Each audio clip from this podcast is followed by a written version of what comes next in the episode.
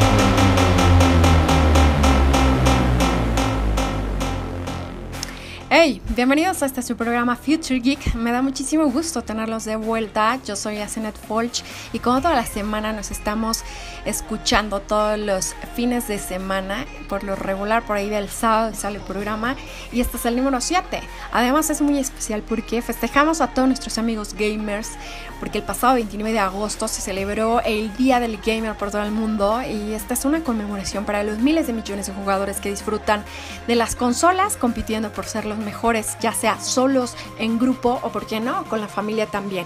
Así que, bueno, pues no es para menos que dediquemos este programa para todos nuestros amigos que son jugadores. Además, ¿por qué? Porque los videojuegos unieron al mundo. Bienvenidos a Future Geek.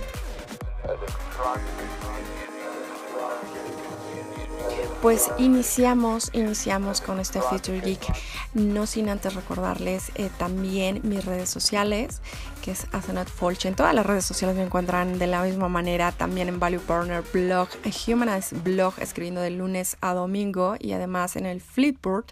Ya saben que les tengo una exquisita selección de notas, así, eh, exquisita Selección de notas sobre ciencia y tecnología. ¿Por qué no? O sea, que a quienes nos gusta la ciencia y la tecnología somos demasiado exquisitos y lindos. Así que eh, digo, nos preocupamos por hacer un poquito de hueco por ahí en la cabeza para que entre más información, aunque esté un poco apretado de pronto, pero lo logramos. Iniciamos con ser grosero y egoísta no ayuda a la carrera profesional y esto es lo que dice un estudio de 14 años de graduados universitarios. Esto va a ser en nuestra sección amada y adorada, gente eh, loca haciendo cosas tontas. Y vaya que esto es tonto, pero bueno. Además, Space Invaders recuerdan y conocen la historia del clásico de este juego, pues es un poquito de lo que vamos a ver. ¿Por qué? Pues porque es un juego que hizo, abrió brecha en la industria de los videojuegos y además, bueno, pues el día de hoy lo recordamos con mucho amor y cariño. ¿Recuerdan cuando eh, conectábamos nuestras consolitas a las televisiones? Híjole, era todo un drama, todo un drama en casa, pero bueno. Recordaremos esos viejos tiempos. Además, ¿qué tan seguro es tomar agua en los aviones? Eh, esta creo que es una pregunta que todos nos hemos hecho en algún momento, como que nos da cosita y bueno, pues más el día de hoy con el coronavirus nos vamos a enterar de qué tan seguro es. Y también para no variar con los videojuegos, Mario Kart Live Home Circuit. Transforma eh, tu casa en un circuito de realidad aumentada con karts a control remoto, lo nuevo de Nintendo, lo que nos está arrancando la cabeza. Y bueno, pues nos la vamos a pasar bastante bien. También, porque tu mascota te sigue y te mira cuando vas al baño. Es un poco incómodo, ¿no creen? Pero bueno, hay una razón de ser y se las voy a platicar. Además, aquí estaba tu hogar en el planeta Tierra hace 750 millones de años. Les voy a decir cómo encontrarlo. Y también hasta qué punto el año en que nacimos influye en la música que escuchamos. Nunca se han preguntado eso. ¿Por qué los niños del día de hoy, eh, la generación es pequeñita, escucha tanto reggaetón? ¿No se han dado cuenta? Bueno, pues aquí se los voy a comentar. Una cosa muy curiosa que hicieron, ¿saben? Se construyó un modelo a pequeña escala de Stonehenge para probar sus propiedades acústicas. Así que vamos a saber qué sucedió con este modelo. Y para rematar, Nintendo relanza un Game and Watch moderno con Super Mario Bros. por los 35 años del videojuego. ¿Cuánto es lo que vamos a desembolsar? ¿Cuánto nos va a romper el bolsillo aquí en Future Geek? Se los voy a comentar.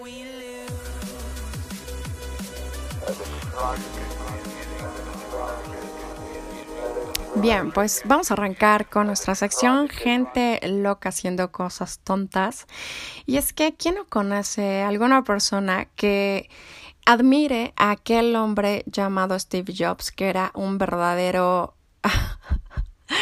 ¿A qué palabra le podemos poner? Un verdadero patanazo. Y bueno, pues todo el mundo tenemos a quien admirar todo el mundo tenemos personas eh, quien son como inmediatas, que admiramos y también que son lejanas y son incluso hasta nuestro crush, ¿no? todo el mundo. Y bueno, esta nota eh, la encontré por aquí en Gataca Ciencia y es que ser grosero y egoísta no ayuda a la carrera profesional, dice un estudio de 14 años de graduados universitarios. Una nueva investigación realizada por expertos de la UC de Berkeley eh, rastreó a personas desagradables, aquellas con las personalidades egoístas, combativas y manipuladoras desde la universidad o la escuela de posgrado, descubriendo que ser idiota no favoreció su carrera profesional. El estudio aparece en la edición del 31 de agosto de la revista Proceedings. Eh, of the National Academy of Science y bueno pues eh, se llevaron a cabo dos estudios en paralelo que son bastante buenos y los investigadores realizaron estos dos estudios de personas que habían completado eh, evaluaciones de personalidad como estudiantes de pre-pregrado o el MBA en tres universidades distintas. encuestaron a estas personas, en las mismas personas más una década después, preguntándoles sobre su rango en lugar de trabajo. Y también preguntaron a sus compañeros de trabajo sobre el comportamiento y el rango en el cual eh, los participantes del estudio estaban. Así que en general se halló que aquellos con altos puntajes de rasgos desagradables no tenían más probabilidad de haber alcanzado el poder en aquellos que eran generosos, confiables y generalmente amables. Repito, amables, ¿ok? Por favor, sean amables, amigos, no inventen. Tener gente cerca, gente basura de este tipo, es nefasto, nefasto. Así que bueno, eso no quiere decir que los idiotas no alcancen posiciones de poder, ¿ok? ¿Estamos de acuerdo? Todo el mundo, todo el mundo que me está escuchando conoce gente idiota que está en una posición de poder. Es solo que no avanzan más rápido que los demás. Esto es porque ser un idiota simplemente no les ayuda, no les ayuda en nada. ¿ok? Ser idiota y lame botas, porque van de la mano. Eso, ay, qué, qué, nota tan divertida. Eso se debe a que cualquier impulso de poder que obtiene al ser en inmediatez se compensa con sus malas relaciones interpersonales. Por el contrario, se halló que los extrovertidos eran eh, los que mayor tenían probabilidad de haber avanzado en su carrera laboral y además en la función de sociabilidad y asertividad. Según aclara uno de los autores del estudio que se llama Cameron Anderson y es profesor de Berkeley, bueno, eh, sucede que la mala noticia aquí es que las organizaciones colocan a personas desagradables a cargo con tanta frecuencia como a personas agradables. En otras palabras, permite que los idiotas ganen poder al mismo tiempo y al mismo ritmo que cualquier otra persona, aunque tener idiotas con demasiado poder pueda causar daño grave a la organización de la empresa. Y esto es real, amigos, de verdad. Yo he visto empresas enteras que tienen así ya no sé, un ciento de personas trabajando. Y por ese tipo de gente, porque son chacales, realmente son chacales que solo están lamiendo la heridas de los dueños y, y, no dejan que la información baje a las personas que ejecutan, ni tampoco de las personas que ejecutan suban a los directivos. Entonces ese es un problema realmente grave porque hacen que se desplomen las organizaciones enteras. Yo lo he visto, lo he vivido, así que bueno, pues las personas desagradables tienden a ser hostiles y abusivas, ustedes lo saben, con los demás. Se engañan, manipulan a otros para su propio beneficio, e ignoran las preocupaciones o bienestar de los demás. Además, además son súper, súper ignorantes. Muchos de ellos son súper ignorantes, o sea, hacen como que saben y se hacen los indispensables además. Los déspotas en posiciones de poder son bastante abusivos y priorizan sus propios intereses, crean culturas corruptas y además en las últimas instancias hacen que sus organizaciones fracasen. También sirven como modelos tóxicos para la sociedad en general. Anderson señala que los hallazgos no aluden directamente a si la falta de empatía ayuda a las personas a alcanzar el poder en el ámbito de la política electoral, por ejemplo, donde las dinámicas de poder son totalmente distintas a las que hay en las empresas, pero algunos paralelos probables pues sí son notables. Tener en conjunto sólido de alianzas es generalmente importante para el poder en todas las áreas de la vida. Los políticos desagradables podrían tener más dificultades para mantener las alianzas necesarias debido a su comportamiento tóxico. Así que amigos, ya saben, ser malas personas no les lleva a ningún lado.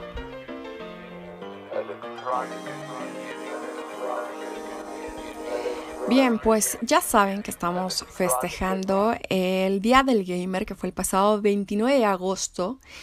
Y estamos muy contentos, por supuesto, aquí en Future Geek.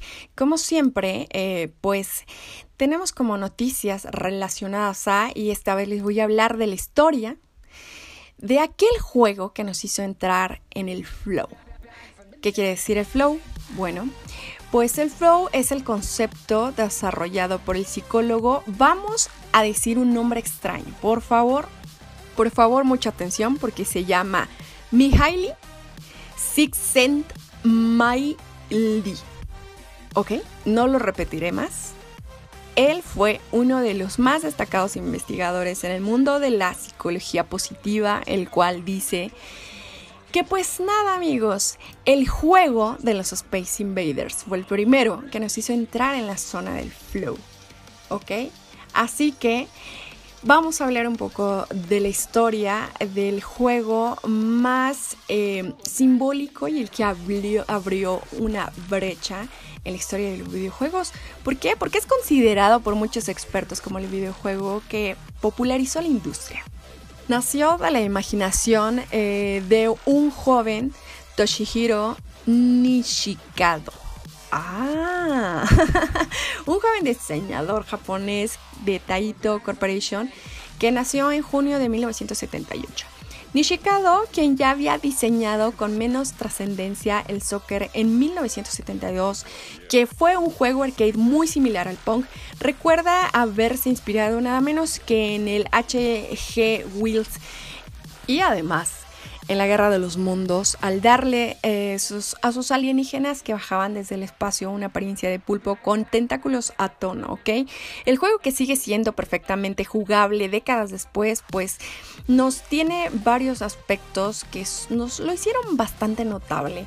Y bueno, Nishikado eh, diseñó un entorno de juego protonarrativo bastante eficaz a partir de una interfaz muy jugable y divertida con todo y sus limitaciones materiales. Un joystick de desplazo de lateral y dos botones, nada más.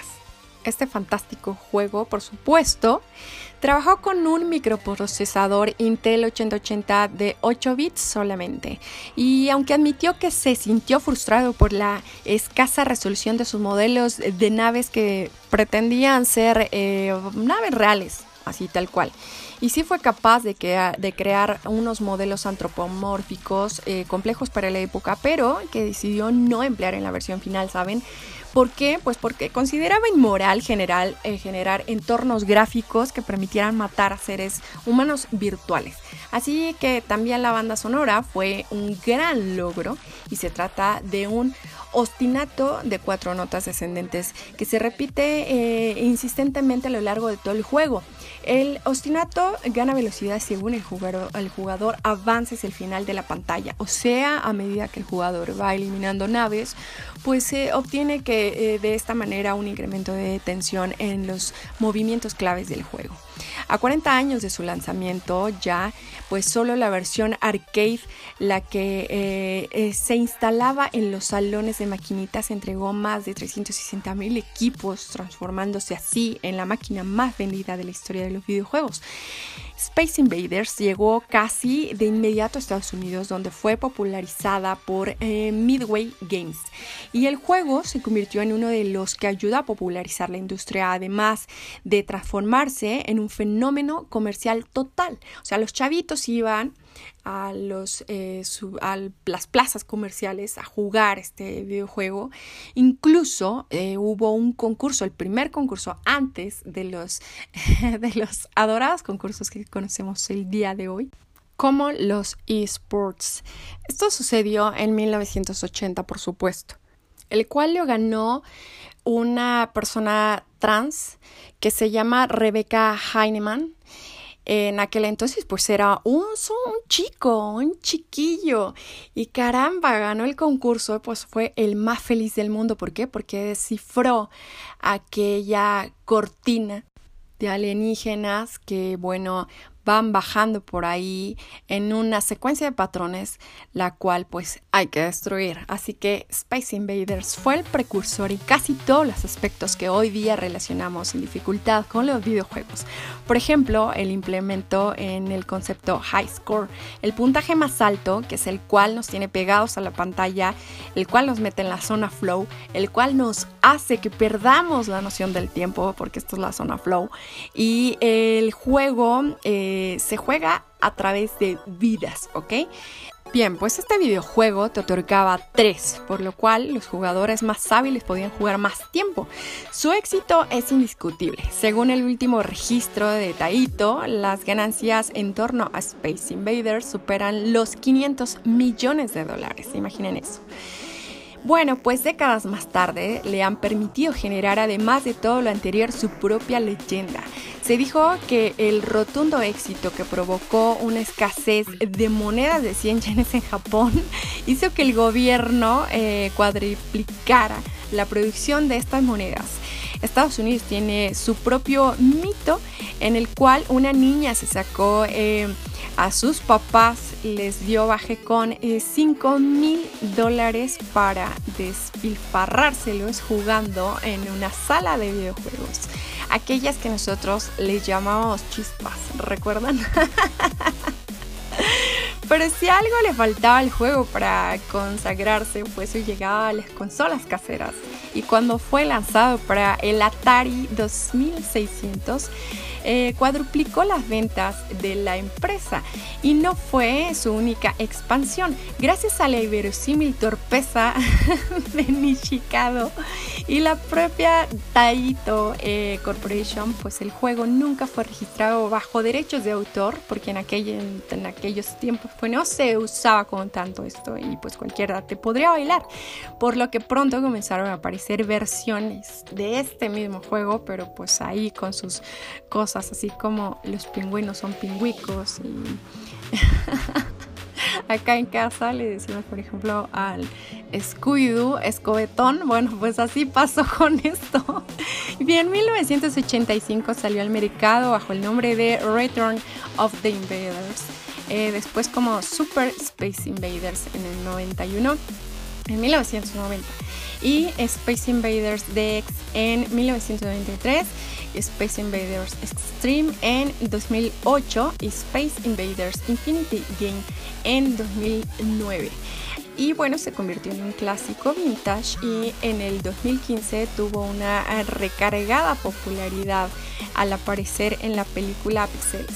Acuérdense que de pronto pues como que los... Eh, eh, estas personas que les gustan mucho las cosas vintage, pues de pronto los regresaron a la vida y Space Invaders hoy forma parte integral de la cultura popular japonesa, sin ir más lejos, con motivo de los 40 años. En el 2018, el piso 52 de la Torre Mori en Tokio se llevó a cabo una exposición interactiva llamada Play Space Invaders que se extendió durante todo ese año y llevaba a los visitantes que podían emular el juego en los ventanales de los rascacielos en la ciudad de fondo. Así que, bueno, esto sucedió con Space Invaders. Espero que les haya traído gratos recuerdos de su niñez. Bien, pues vámonos con nuestro primer bloque de música. Esto es un tema de mi amigo Bulldozer. Búsquelo por ahí en SoundCloud como Bull, así de toro, 12 con número y R al final. Esto se llama Filthy. Espero que la disfruten.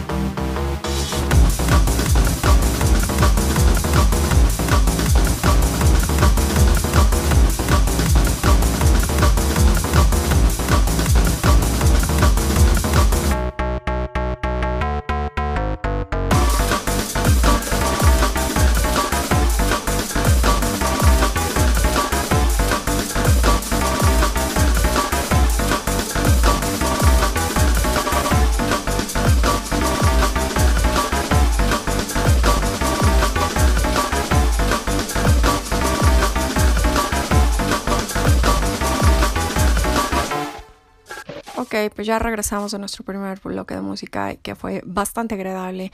Algo por ahí de la música de mi buen amigo Bulldozer. ¿Y eh, qué tan seguro es tomar agua en los aviones? Es nuestra tercera nota del día de hoy aquí en Future Geek. Y bueno, pues quienes vayan, hayan viajado en aviones seguro habrán escuchado que el café, el té que sirven en ellos no son especialmente buenos. Quienes lo hayan probado por sí mismos seguro estarán de acuerdo con ello y en estos casos puede que la razón no requiera en calidad de solo como tal tomar y estos solutos, sino en el del agua en la calidad del agua, que se ha puesto a prueba en varias oportunidades, por supuesto, y los más maniáticos con el tema, por cualquier razón, probablemente eviten a toda costa probarla.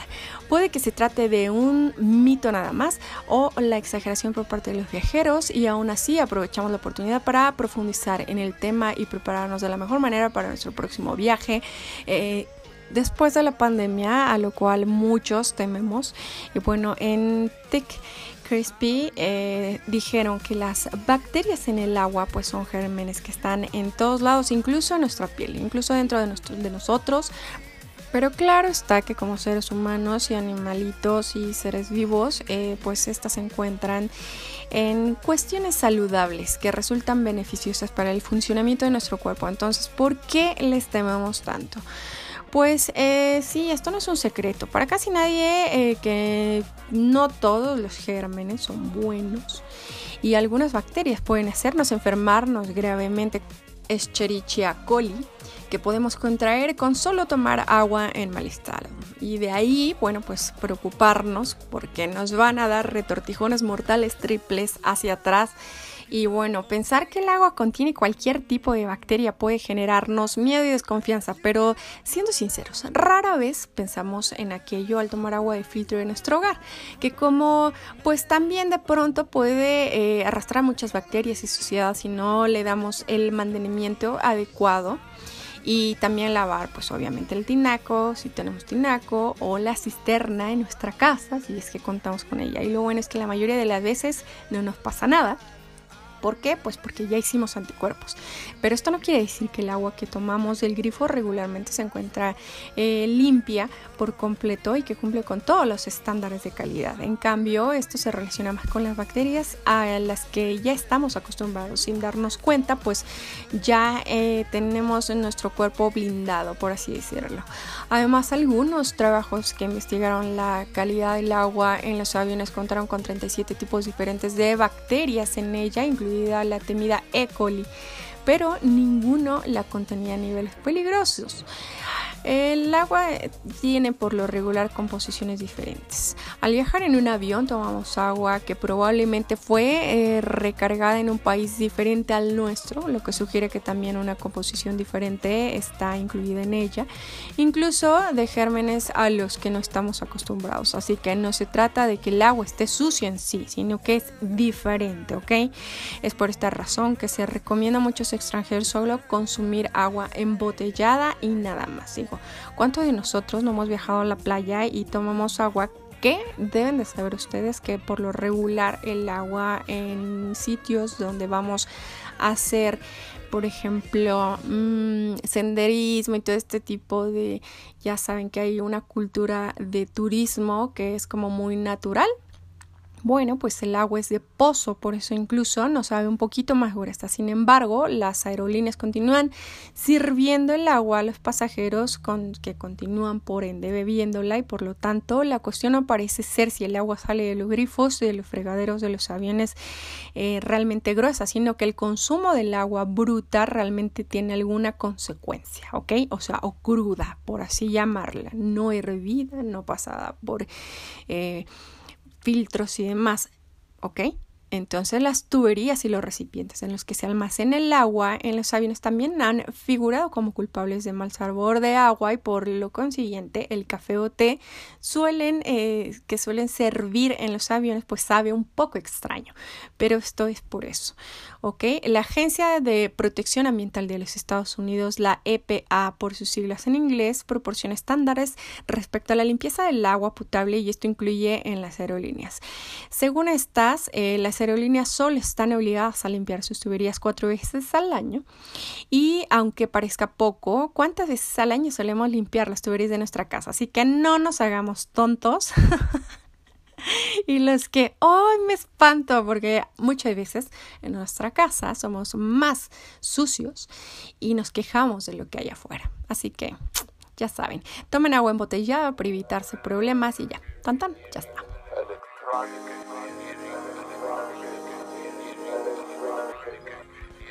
Bien, pues vamos con Mario Kart Live Home Circuit y el cual transforma tu casa en un circuito de realidad aumentada con karts a control remoto. Y es que Nintendo nos tiene colgados con el alma en un hilo, de verdad, o sea, cuando todo el mundo dice, ay no, Nintendo ya, Fuchibai, de pronto salen con cosas que te quedas, wow qué maravilla.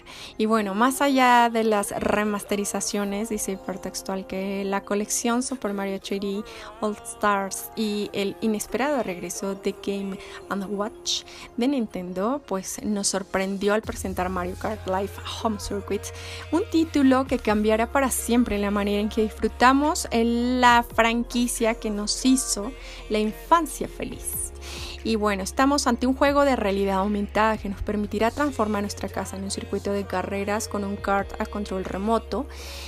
Y las novedades de esta propuesta, bueno, pues nos, tienen eh, realmente pegados a los que son, a los medios de comunicación, porque queremos saber qué sucederá con Mario Kart Live Home Circuit que incluye cuatro arcos y dos señales de curva que debes colocar en la superficie, preferiblemente en el suelo para no causar accidentes. Después debes eh, encender el kart a control remoto y conducirlo para crear un trazado de deces siempre pasando por los cuatro arcos. Así de sencillo es manejar el vehículo de juguete que integra una cámara frontal que transmite toda la información del circuito de Nintendo Switch. La consola se encarga de procesarla y convertirla en un circuito virtual como un Mario Kart adicional pues eh, descubre tu casa desde una nueva perspectiva gracias a las carreras de Mario Kart que cobran vida en tu pantalla. Mientras corras en el circuito que has creado, otros pilotos tendrán que llegar a la línea de meta antes. Emplea los objetos que puedes recoger en el circuito para eh, impedírselo. Esto dice el comercial y como tú mismo podrás observar en el primer tráiler de Mario Kart Life Home Circuit, vayan a buscarlo. Es posible usar objetos como el plátano o los caparazones para obstaculizar el trayecto de nuestros como los esbirros de Bowser. Y bueno, pues todavía más interesante, los objetos influyen en el comportamiento del kart a control remoto. Por ejemplo, si recibes el impacto de encaparación, el juguete se detendrá temporalmente mientras que usar eh, un champion aumentará la velocidad. El juego nos permitirá competir hasta en 8 copas distintas y también ofrecerá la opción de invitar a otro jugador con su propio kart. Mario Kart Live Home Circuit, cuyo desarrollo es responsabilidad de Nintendo y Velan Studios, estará disponible a partir del 16 de octubre en la Nintendo Switch y el Nintendo Switch Lite a un precio sugerido de 100 dólares. Encontrarás eh, dos versiones en tiendas, la de Mario y la de Luigi. Y lo único que cambiaría es el personaje del kart. En este último, por cierto, se integra una batería recargable y un cargador incluido. Híjole, está increíble esto, ya me muero por jugarlo. Ya nos contaremos qué tal nos fue jugando este nuevo, nuevo, nuevo jueguito de Nintendo que, ay, Nintendo, estará siempre en mi corazón.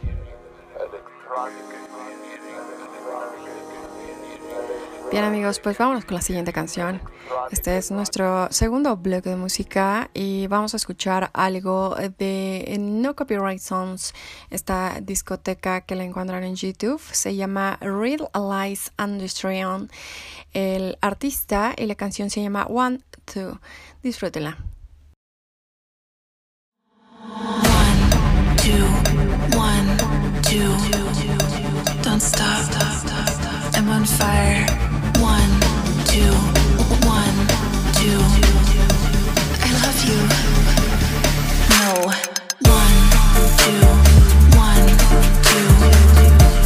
Two.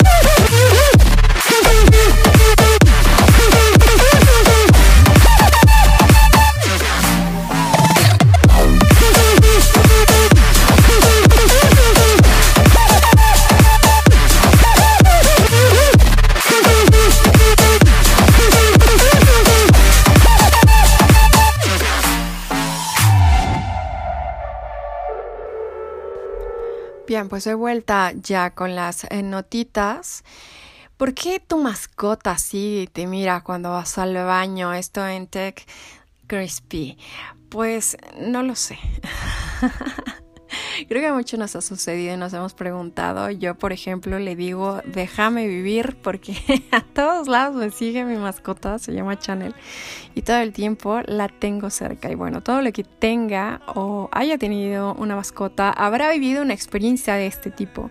Al levantarse ante una necesidad de estas fisiológicas y caminar hacia el baño y pues de pronto tu perro, tu mascota, te sigue durante todo el trayecto. Pero la historia no termina allí. Incluso dentro del baño, si deja la puerta abierta o si te acompaña al baño, de pie o sentados frente al inodoro, el animal se sienta y se mantiene ahí durante un rato enorme y se te queda mirando. Bueno, eh, sucede casi sin parpadear mientras ocurre eh, que nosotros estamos desechando pues todo lo que ya no nos sirve y se trata de una situación un poco vergonzosa para algunos, para quienes ya nos acostumbramos, por ejemplo, yo ya tengo 11 años con mi perro y toda mi vida he tenido perros, bueno, pues sabemos lo que sucede con los animales, pero para quien no, bueno, al menos para nosotros los humanos, pues sí resulta de pronto un poco... Eh, bochornoso. Pero es muy curioso, ¿no creen? Bueno, pues no se trata de casos aislados, sino que es algo que podemos vivir con la mayoría de nuestras mascotas perrunas. ¿Y qué hay detrás de este proceso de que nos ven en el baño? Bueno, pues los perros no sienten vergüenza, ellos realmente les vale melón. ¿Ok? Entonces, aprovechando de que hablamos de vergüenza, descartamos este tipo de sentimiento en los animales porque los perros no tienen ningún concepto de desnudez o privacidad. Probablemente sientan vergüenza o así como miedo, ¿no? Cuando hacen algo y van y se esconden, bueno, pues eh, tal vez podría ser por ahí, pero no necesariamente. Y lo dejan claro cada vez que lamen sus partes íntimas frente a quien sea y les vale les vale un nabo.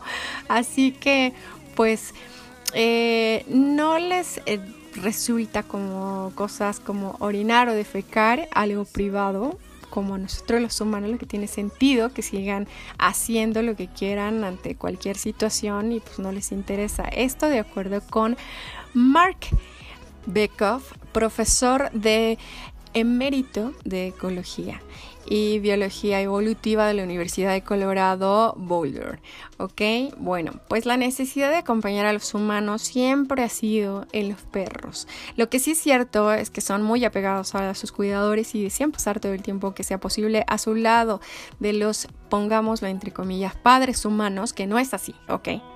Para que no empiecen de azotados, ok. Sin importar si ello implica verlos hacer cosas desagradables o no, pues la compañía es algo primordial para ellos. A los perros les gusta hacernos compañía, así que si a tu perro le gusta ir al baño contigo es solo porque quiere estar contigo, dice Sassy Toth, psicóloga de animales y autora del libro WAG, The Science of Making Your Dog Happy. Y puede resultarnos vergonzoso que un perro nos observe al usar el baño, pero no lo es para el perro, solo quiere estar con nosotros y ver lo que estamos haciendo. Este, eh, pues probablemente... Eh, una situación que el perro también lo vigile en muchas otras ocasiones. Si no te gusta, siempre puedes entrenar a tu perro para que se quede fuera del baño u otra habitación. Esto es lo que dice Sassy. Y bueno, eh, entrenarlos para respetar nuestro espacio en el baño puede que a muchas personas no les importe lo más mínimo que su perro lo vea mientras libera sus desechos, pero otras preferirán algo de privacidad y que los deje vivir, ¿ok? En este momento que es tan íntimo para los seres humanos, pero para estos casos no estaría mal seguir el consejo de Top que plantea entrenarlos para ello. Y no es tan difícil como suena. De hecho, una forma sencilla de evitar que los sigan cuando queremos privacidad es darles alguna evolución o juguete antes de entrar al baño. Así se tendrán eh, la distracción en lo cual eh, ocupamos nosotros el inodoro y mientras tenemos que hacer nuestras necesidades, pues el perrito está entretenido y pasándole bien con un delicioso huesito o alguna croqueta o una galletita de perro siempre, lo que ustedes deseen darles. Por lo demás, no hay mucho que preocuparse. Si vemos que una manera positiva, pues eh, podemos tener a alguien más fiel que nuestro perro y de manera desinteresada que darnos buena compañía sin causarnos problemas, quizás no. Así que disfrute su compañía.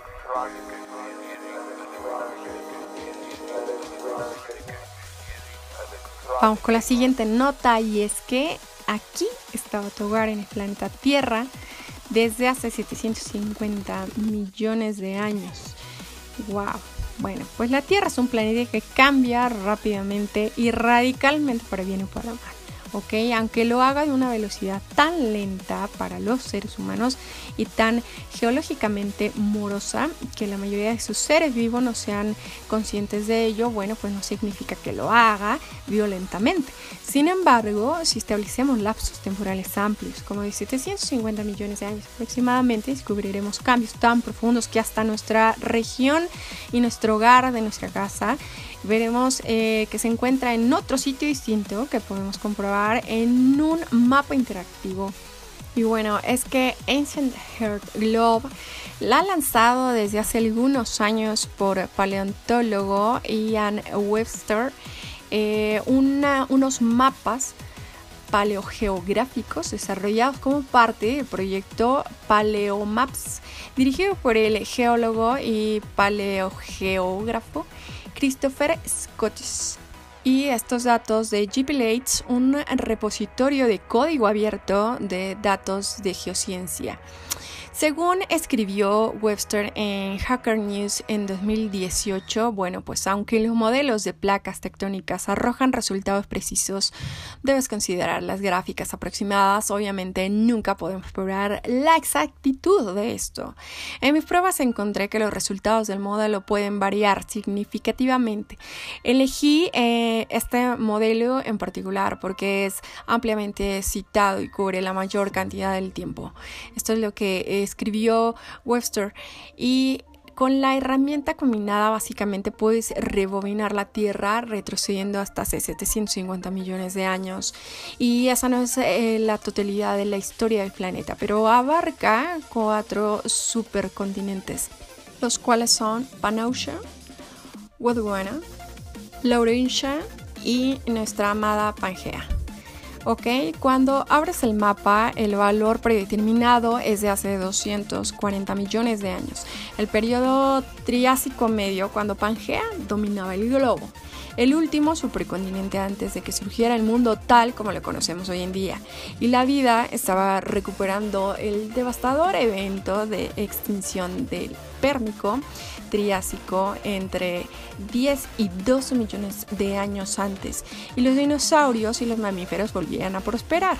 También puedes elegir tus propias fechas de menú desplegable del centro. Además, en la esquina superior izquierda hay un cuadro de texto que permite ingresar en una ubicación que luego puedes rastrear a través de eras, con líneas marcadas para mostrar los bordes de la Tierra actual. Así que échense un clavado por ahí, búsquenlo así tal cual. Eh, hay un chorro de notas eh, referentes a aquí estaba Togar en el planeta Tierra hace 750 millones de años. Bien amigos, pues vámonos con nuestro tercer bloque de música. Vamos a escuchar algo de Witeva. Esto se llama Beers Your Cure aquí en Future Geek.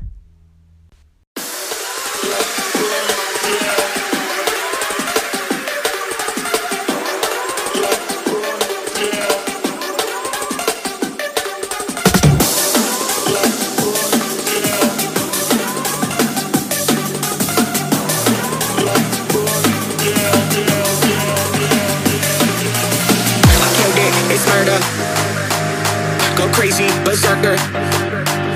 I killed it, it's murder. Go crazy berserker. I killed it, it's murder. Go crazy berserker. I killed it, it's murder. Go crazy berserker. I killed it, it's murder. Go crazy berserker. I killed it, it's murder. Go crazy berserker.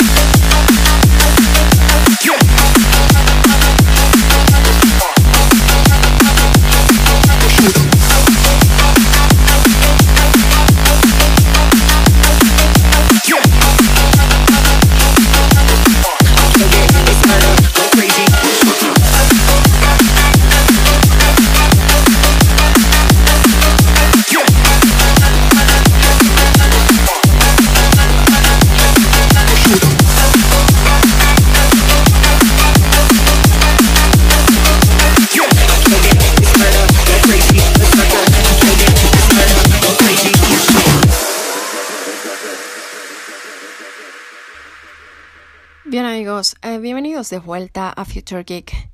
Y es que, híjole, esto, esta nota es bastante, bastante interesante porque hasta qué punto el año en el que nacimos influye en la música que escuchamos.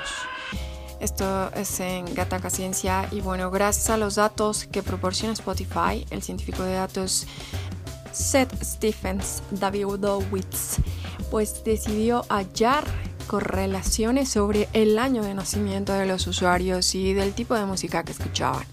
Por ejemplo, la canción Creep de Radiohead, eh, que fue la 164 más popular entre los hombres que ahorita tienen 38 años aproximadamente y 14 cuando se publicó la canción, pero no estaba entre los 300 primeros puestos para la corte nacida 10 años antes o 10 años después. Entonces, ¿qué pasa con la música generacional? Bueno, pues Stephens analizó cada canción que encabezó la lista de Billboard de 1960 al 2000. En particular, medio de la edad de sus mayores fans cuando salieron por primera vez y encontró que los 14 años de edad era una constante. Las canciones salieron décadas antes, ahora son en promedio más populares entre los hombres que tenían 14 años cuando se lanzaron por primera vez. El periodo más importante para los hombres en la formación de sus gustos adultos, pues fue entre los 13 y los 16 años. Y las mujeres que hay de ellas, bueno, pues en promedio sus canciones favoritas salieron cuando tenían 13 años. El periodo más importante para las mujeres fue ante los 11, entre los 11 perdón, y los 14 años. Los años clave, de hecho, coinciden estrechamente con el final de la pubertad, lo que suele ocurrirle a las niñas antes que a los niños, y tanto para hombres como para mujeres, los 20 años fueron la mitad influyentes en la determinación de los gustos musicales de los adultos eh, que los primeros años de adolescencia. Por supuesto, el gusto musical no está totalmente determinado por el momento de nacer, pero los efectos generacionales son bastante relevantes. Y esta investigación nos dice que la mayoría de nosotros, cuando somos hombres y mujeres adultos, predeciblemente nos quedamos con la música que nos capturó a esa temprana edad en la adolescencia justamente y bueno pues esta es la magia de los macrodatos y de la minería de datos que podemos realizar en las búsquedas de los usuarios que resultan mucho más reveladoras que las encuestas directas por su volumen y porque ahora la gente es más honesta cuando está en la intimidad de su hogar como prueba perfectamente las búsquedas más populares en Google en función a la hora y el día. Esto es lo que sucede con la música. Interesante Bien, pues la siguiente nota dice que se construyó un modelo a pequeña escala, esto de Stonehenge, para probar sus propiedades acústicas. Y en fin, de probar sus propiedades acústicas de antaño, investigadores de la Universidad de Stanford y eh, la English Heritage han construido un modelo a pequeña escala de Stonehenge Así que su estudio, publicado en el Journal of Archaeological Science, Trevor Cox, Bruno Faceda y Susan Grainey describen sus esfuerzos para recrear las propiedades acústicas de esta emblemática estructura. Y es todo un icono y monumento en Salisbury Plain en Wiltshire, Inglaterra. El círculo de piedras ha sido estudiado por muchas personas a lo largo del tiempo. Ahora los investigadores se han preguntado si el círculo de piedras podría haberle dado al monumento algunas propiedades acústicas interesantes y para averiguarlo construyeron un modelo a pequeña escala que mostraba el estado del monumento cuando todavía estaba en uso. Para recrear con precisión el monumento, los investigadores utilizaron datos de escaneo láser. El trabajo de todos los investigadores como entrada para una impresora 3D y también emplearon datos de otras investigaciones para recrear piedras de cero que faltaban en el sitio de Stonehenge. Bueno, pues sucede que todas las piedras simuladas fueron tratadas para replicar las propiedades acústicas de las piedras reales en Inglaterra y a continuación se instalaron altavoces y micrófonos dentro y alrededor de su modelo y luego probaron las características acústicas. La prueba consistió en reproducir ruidos de chirridos que iban desde frecuencias muy bajas hasta muy altas, hallando que las propiedades físicas de las piedras como su composición y forma contribuían a la reverberación dentro del monumento. Bueno, pues más específicamente encontraron que el tiempo de descomposición a 60 decibelios fue de 0,6 segundos dentro del monumento, por eh, no fuera de él. Los investigadores sugieren que tal grado de reverberación habría mejorado las condiciones eh, verbales dentro del monumento y también habría hecho que la misma música sonara mejor, similar a la forma en la que se usa la reverberación en las grabaciones de música moderna. Bien, pues los investigadores también señalan que no creen que Stonehenge se haya construido únicamente por propiedades acústicas, sino que el trabajo de otros investigadores han demostrado que lo más probable es que se usara para eh, rituales funerarios. Sus propiedades acústicas habrían sido una característica adicional y tal vez pues un time de la arquitectura de aquel entonces.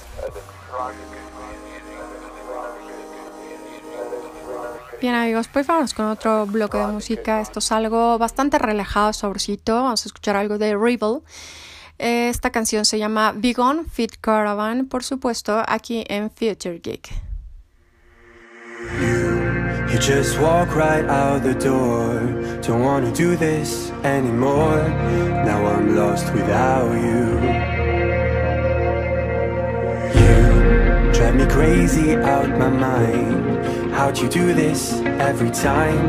Now I'm lost without you. Used to be the one I talk to when I'm sad. Can't you see now tainted love is all we have? Our issues run so deep now when I try to sleep I feel so bad. I should leave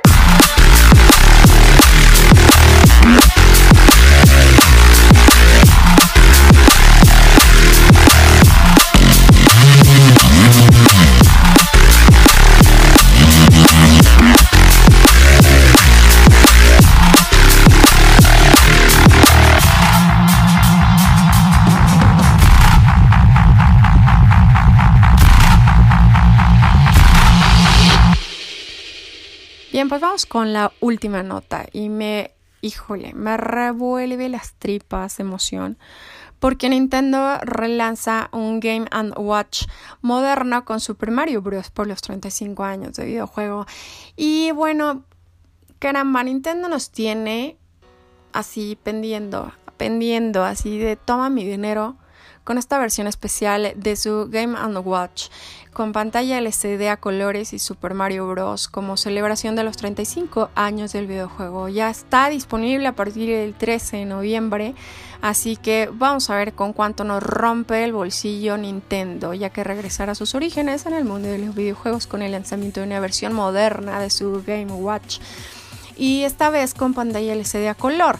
Se podrá jugar Super Mario Bros. en honor a los 35 años del videojuego, como les mencioné antes, y además Super Mario Bros. se podrá jugar Super Mario Bros. The Lost Levels, que fue puesto el evento en Japón como Super Mario Bros. 2, originalmente lanzado el 3 de junio de 1986. El diseño de Game and Watch está basado en el dispositivo original que se empezó a vender en 1980, pero con una cruceta ya que tiene nueva pantalla y capaz de funcionar como un reloj digital con 35 detalles en Hester eh, X para celebrar el aniversario del videojuego. El nuevo Game ⁇ Watch de Nintendo estará disponible en todas las tiendas a partir del 13 de noviembre en producción limitada por 49,99 dólares. ¡Auch! Ok, la serie de dispositivos de Game and Watch fueron comercializados por Nintendo eh, del 80 al 91 más o menos y venía con un solo videojuego y una pantalla LCD en blanco y negro que servía también como un reloj digital. A partir de 1981 incluiría pues una alarma. La Game and Watch fueron eh, los primeros dispositivos de videojuegos de Nintendo que tuvieron éxito comercial y las primeras unidades usaban un CPU de 4 bits de la familia SM5XX Sharp. Según la compañía, se vendieron un total de 43,4 millones de unidades en todo el mundo. En total se hicieron de diferentes modelos a lo largo de 11 años. El serie Silver, el Gold, el serie Widescreen el serie multiscreen, el serie New White Screen, el serie Tabletop, el serie Panorama, el serie Super Color, el serie Micro es, híjole, ese yo lo amo, y el serie Crystal Screen. Además, en 1987 se fabricó una edición especial de Super Mario Bros. como premio a jugadores que ganaron en el torneo de la F1 del Grand Prix de Japón y fueron un total de 10.000 unidades. Luego de la edición especial Ball pues para quienes fueron miembros del ya difunto Nintendo Club o Club Nintendo, era una réplica de la versión original pero con interruptor para cambiar el volumen. Esto sucede con la Nintendo Game Watch moderno, así que ya saben qué es lo que tienen que ahorrar, tienen que ahorrar sus 49,99 eh, dolarucos para que, bueno, pues tengan en la bolsa este nuevo, híjole, gadget que nos va a traer loquitos, loquitos a los que somos gamers de la vieja escuela. Bien, vamos con el siguiente bloque de música. Vamos a escuchar algo de Futuristic. En, No Copyright Tones, la discoteca de YouTube, eh, que es bastante accesible, además muy buena, échense un clavado por ahí entre toda la música que tienen y diversa, además de todo. Vamos a escuchar eh, una canción que se llama Like You Say. Pásenla bien, está bastante, bastante rica y cómoda para estos días nubladitos en la Ciudad de México.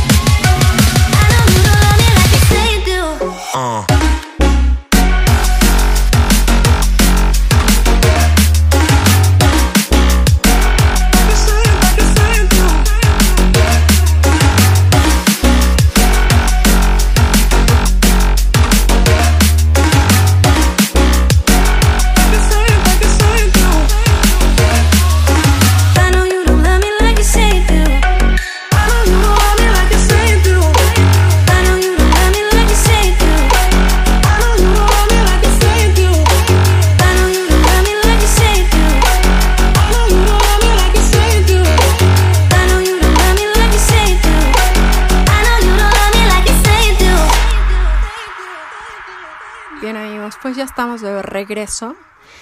Solo para agradecerles que estén con nosotros todas las semanas en estos Feature Geeks, estos programas dedicados a la ciencia y la tecnología. Además, agradecer por ahí a alguien que me acaba de dar cuenta que modificó su podcast inspirado en el mío. Ya me lo había comentado en algún momento en Twitter.